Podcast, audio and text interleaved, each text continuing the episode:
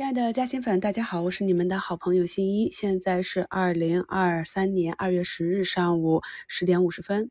从今天的涨幅榜上可以看到啊，很多创业板底下盘整起来加速的百分之二十的涨停，汉邦高科、佳创视讯、科恒股份、零点有数、金运激光、汉一股份这些啊，都是底部慢慢的爬起来，然后蹭了一点近期的热点概念，直接就有主力拉了一个底部的涨停。他们的特点呢，都是盘形比较小，比较容易发动啊。但是对于百分之二十的涨幅，基本上按照我们现有的规则呢，到四板就要监管了。所以既然四板监管的话，三板就很难有资金去打。传导下来呢，一进二，二进三的概率都不会特别高。前期呢是跟大家讲，在整个注册制的全面放开的前提下，我们可以根据图形优先的去布局中小盘的。创业板和科创板啊，就是游资比较喜欢的，容易拉出大阳线、大好涨停的标的。至于能不能埋伏得到啊，真的是看运气。因为从底部慢慢爬起来的个股真的是很多，泛科技类啊和近期贴近热点的板块个股啊，也是有上百家。所以呢，这就是有一定运气的成分。相对呢，确定性比较强的，我在节目里也跟大家反复讲了，就是中军科大讯飞。那科大讯飞呢，今天啊盘中是最高拉至八个点吧，可以看到也是非常标准啊，踩五踩十日线就有资金去抢。昨天领涨的科创板科技股啊，今天呢就有一个分化，可以看到昨天科创板大涨两个多点啊，今天就是调整一个点，也只是回到下方十均五均的位置。所以呢，一直跟大家强调说，我们要认清现在市场啊是一个震荡市，一定不能追高。认清了市场的短期周期之后呢，熟悉的个股我们才敢于在它哎每次调整的时候去低吸一点仓位回来，上涨的日子里呢敢高抛一点啊。这样不断的去做低我们的持仓成本，可以看到呢，我们关注的很多标的，昨天大涨的呢，今天大部分都是有一个调整啊，即使有冲高的，目前呢也都是有回落，而连续调整个两三天的板块和个股呢，通常就容易出现一个阳线。这就是我跟大家讲的，今年呢，我们在当下一段时间内还是要注意一个波段持股以及板块间的一个均衡配置。近期比较火的 AIGC 概念呢，很多个股都已经炒上天了啊。那么在后期如果有调整再走二波的时候，大家呢要去选取的方向呢，跟我们看医药股差不多。因为呢这些互联网巨头他们都在投入这个方向，但是呢最后哪一家能够走出来是不确定的。但是呢想要进行这种运算培训，一次 AI 的培训呢就是一千两百万美金嘛。所以呢芯片、算力、云服务器这些啊，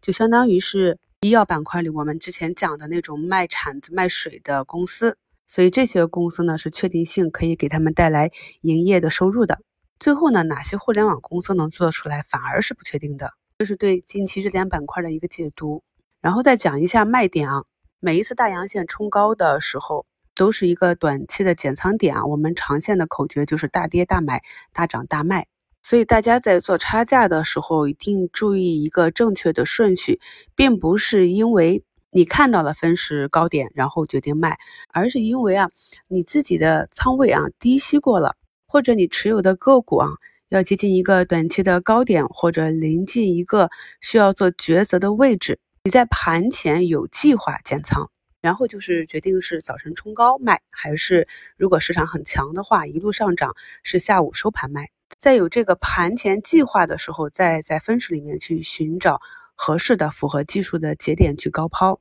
那低吸也是一样的。市场呢，经过了连续的调整之后，调整到了比如说布林中轨昨天那样一个位置，如果市场选择向下下杀，那么下杀的空间就被打开，因为技术上形成了一个破位，所以呢，大概率的会有踏空资金在那个位置等待去入场加仓啊。那对于多头来说的话，他们也要维护这样一个趋势，所以呢，很容易在那个位置就会形成一个合力，那就是值得我们去博弈的一个点。放到个股上，我给大家举个例子，比如说我们关注的医美啊，今天像贝泰尼、华东、爱美克都有冲高，目前是一个红盘啊。浩海生科呢，昨天涨得比较多，今天呢回踩均线，但是像华西生物呢，它走到了一个六十线啊，也是。这里在日线指标上可以看到的最后一个均线支撑，所以今天这样一个方向下跌呢，就是形成了一个短期的破位，就会引发技术派的。短期出局。这就解释了它今天上午的走势。那至于下午能不能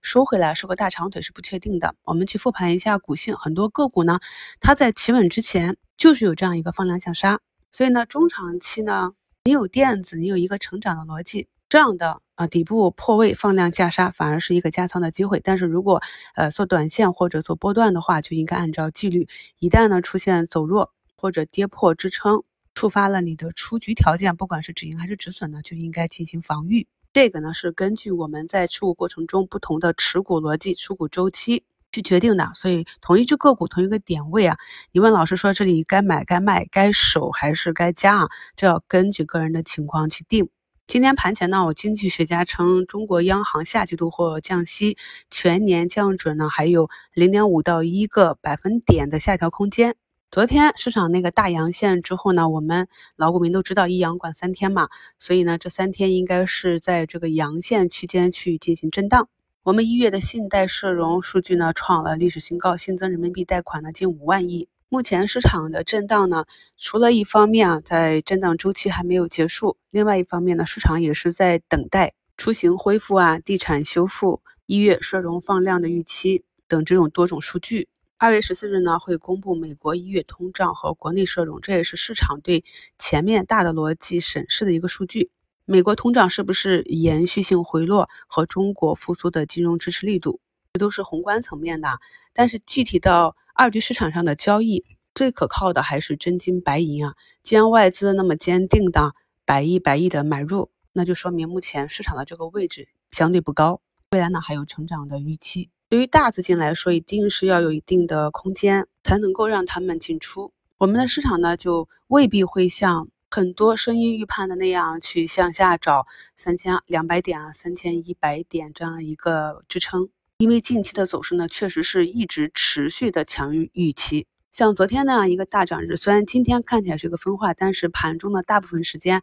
还是上涨家数大于下跌家数的。很多个股呢，也都是形成一个底部的攻击形态。跌不深啊！你看我们预制菜小香一个涨停上来之后，横盘震荡整理四天啊，今天又是向上上攻。所以，我们对市场的短期预判要根据市场实际的情况不断的去修正。所以呢，周日的一周展望里，我会跟大家更新一下我最新的观点。近期呢，有不少新朋友加入咱们的新米团，大家付费的时候收藏一下节目简介中的图一啊，辛苦大家扫码付费，感谢好朋友们的支持。昨天是黑周四啊，但是市场呢迎来了一个放量的大阳线，这里呢形成了一个红眼睛。今天呢是周五，市场没有选择继续上攻，目前呢是走出一个小阴线。我在以前的课程中讲过啊，周五下杀诱空的力量加倍，所以呢我们在持股中还是专注市场大的周期情况，你关注的公司的成长情况以及大资金的一个趋势。互动盲猜一下，我们今天的上证会收出一个什么样的 K 线？